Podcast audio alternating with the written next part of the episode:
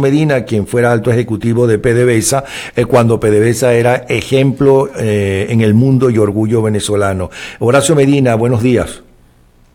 Hola Napoleón, buenos días, ¿cómo estás? ¿Nos quieres explicar qué pasa con, con, la detención que hace el régimen de estos seis directivos de la petrolera Citgo? Bueno, mira, Napoleón, hace tres años yo de alguna manera escribí y lo dije en varios medios de comunicación que PDVSA se había convertido en una suerte de cosa nostra. Y como toda cosa nostra, este, pues existen unas luchas entre mafias, entre capos de las distintas mafias, por apoderarse pues del negocio en cada uno de esos casos. Aquí lo aquí hay muy claramente y lo puedo tratar de decir de la manera más resumida. Aquí hay una lucha del clan Ramírez, donde definitivamente es el capo mayor de ese clan, versus el clan Flores Maduro, y en ese orden, Flores Maduro. Y lo digo porque, primero, es evidente que tras de todo esto, el, final del asunto es, que van por Rafael Ramírez. Y van por Rafael Ramírez por muchas cuestiones internas que han ocurrido y que ocurrieron cuando eh, él era el presidente de PDVSA y además el ministro de Energía. De hecho, este, basta con que la gente revise lo que publica, lo que publicó en su, una nota que él escribió en aporrea.org y basta con que lean el Twitter que escribió ayer, este, que definitivamente es como una suerte de presagio, como un mensaje a García, sabiendo que, que van en su que ahora bien queda muy claro lo siguiente Napoleón. No, no estoy tratando de exculpar a Ramírez y a su clan y ni tampoco a quienes lo están en este momento eh, agrediendo, buscando o tratando de, arrinconar, porque estos también son culpables. Este señor José Ángel Pereira, que es el presidente de Citgo, este, tienen que tener muy presente que él tiene 32 años trabajando en la industria petrolera, que fue eh, se inició en Corpoen, por cierto, en el mismo empresa donde se inició Blogio del Pino, que fue gerente de finanzas en varias filiales a lo largo de su tiempo, que luego fue enviado a Citgo y fue gerente o vicepresidente, como es el cargo de finanzas de Citgo, este, desde el 2013 y, y que cuando estuvo allí Nelson Martínez como presidente, bueno, no, no sé realmente hasta dónde hasta dónde me, me, copiaste, pero lo que quería decir es que este señor Pereira este, fue vicepresidente de finanzas cuando Nelson Martínez era el presidente de Citgo y cuando ah, estabas hablando de, estabas hablando de eso justamente.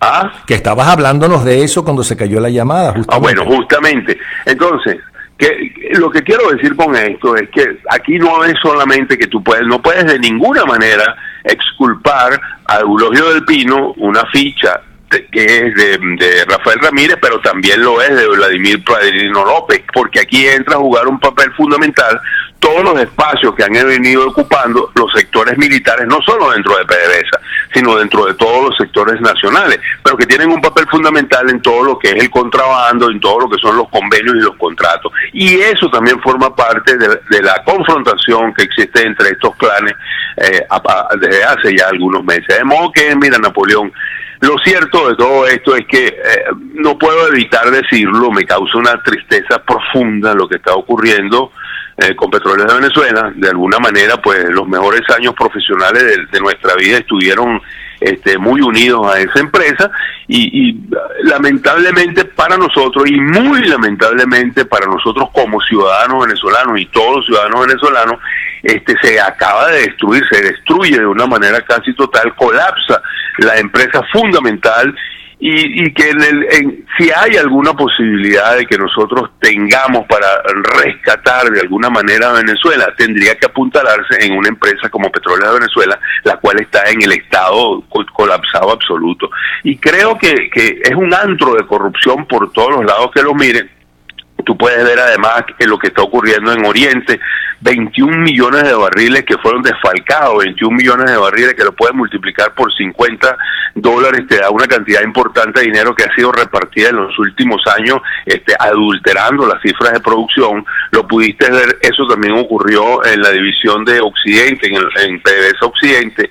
ocurre en, en, los contratos de, de, comercio que se firman, definitivamente no hay ningún espacio dentro de Petróleo de Venezuela donde la corrupción no esté presente.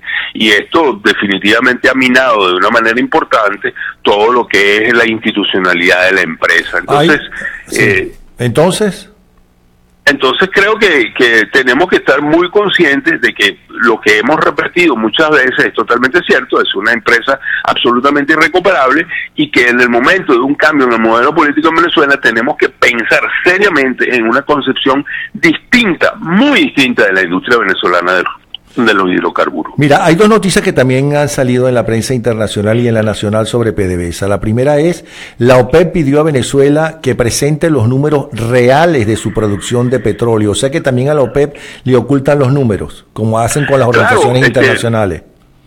mira, Napoleón, mientras que estuvo Rafael Ramírez y Eulogio del Pino, reiteradamente del Pino, fue un, un, peón, un servil que aceptó todas las marramucias que se hacían para engañar a la OPEP, enviándole cifras que no eran las correctas. Y mientras que decían que se estaban produciendo dos millones y medio, la realidad era por lo menos 300 mil barriles menos. Eulogio del Pino se ve en la imperiosa necesidad de, de, comenzar a revertir la mentira cuando los precios del crudo se caen, porque ya eh, no era no había forma ni manera de que se pudiera ocultar y comienza entonces a presente lo que a mucha gente sorprendía, PDVSA está perdiendo la capacidad de producción, la declinación no la pueden detener. Y en este momento tú tienes una empresa que produce un millón ochocientos, un millón ochocientos cincuenta mil barriles, pero que el año que viene va a producir un millón setecientos a duras penas. Entonces, la OPEP lo que está diciendo es las fuentes de terceros con las cuales la OPEP se alimenta también, desde hace mucho tiempo vienen reflejando la realidad. Realidad que Petróleo de Venezuela, a través del Ministerio de Energía y Minas, ha falseado ante la OPEP. Y ahora, además, este, es tan evidente que, no, que, que, están arropados por esto, que la producción de las empresas mixtas, de las cuales alrededor del 40% corresponde a empresas eh, privadas, está siendo desviada para alimentar el sistema de refinación nacional porque no hay suficiente crudo y además de, la, debacle terrible que tiene la infraestructura de refinación, tampoco pueden alimentar las refinerías con crudo porque no hay. Y esa es la razón fundamental por la cual se ven en la obligación de importar gasolina, importar diésel, importar además algunos eh, combustibles medios, algunos productos, unos subproductos para ser utilizados como diluente, para poder mezclar lo que se produce de crudo pesado para exportación. O sea, que eso por cierto, que eso es por cierto la segunda, el segundo titular del cual te iba a hablar. PDVSA desvía producción de socios extranjeros para alimentar sus propias refinerías. Bueno, a eso me refiero, fíjate, eh, del millón ochocientos, vamos a poner esa cifra que se esté eh, produciendo actualmente, la producción de petróleo de Venezuela como esfuerzo propio no llega a los 900 mil barriles. Todo lo demás es esfuerzo de terceros. Y dentro de ese esfuerzo de terceros, en las empresas mixtas, sobre todo lo que son de la faja y lo que antes eran convenios operativos, el 40% pertenece a empresas transnacionales. Estamos hablando de unos 350 mil barriles más o menos, que de la producción nacional no le corresponde a, a, Petróleo de Venezuela y por lo tanto corresponde a la otra empresa. Petróleo de Venezuela las vende, vende esos barriles y tiene que pagarle a estas empresas su porción. Es un crudo que se vende al contado, que se vende básicamente en el mercado de los Estados Unidos, básicamente.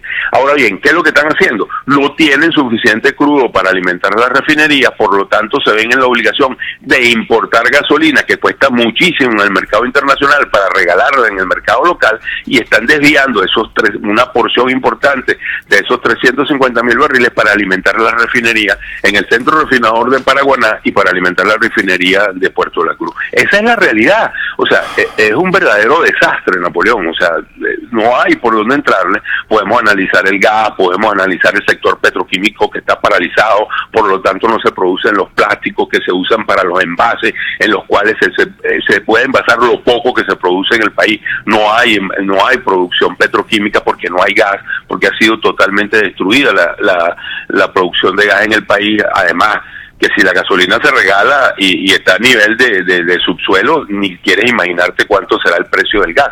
Entonces, eh, yo, yo la verdad es que pienso que, que una verdadera locura que colapsa como país por todos los lados donde uno lo quiera analizar y dentro de ese colapso del país pues colapsa por supuesto la empresa petrolera nacional. Lo increíble. Bueno, gracias. Horacio Medina, eh, que es un experto justamente en lo que es el análisis de la situación petrolera venezolana, fue alto gerente de PDVSA. Son las... Bienvenido. Usted está en lamira.net, su portal de información y opinión sobre temas de política, economía, finanzas, negocios, salud y mucho más. No deje de visitar nuestra página web en lamira.net, donde encontrará este y muchos otros programas de gran interés para usted.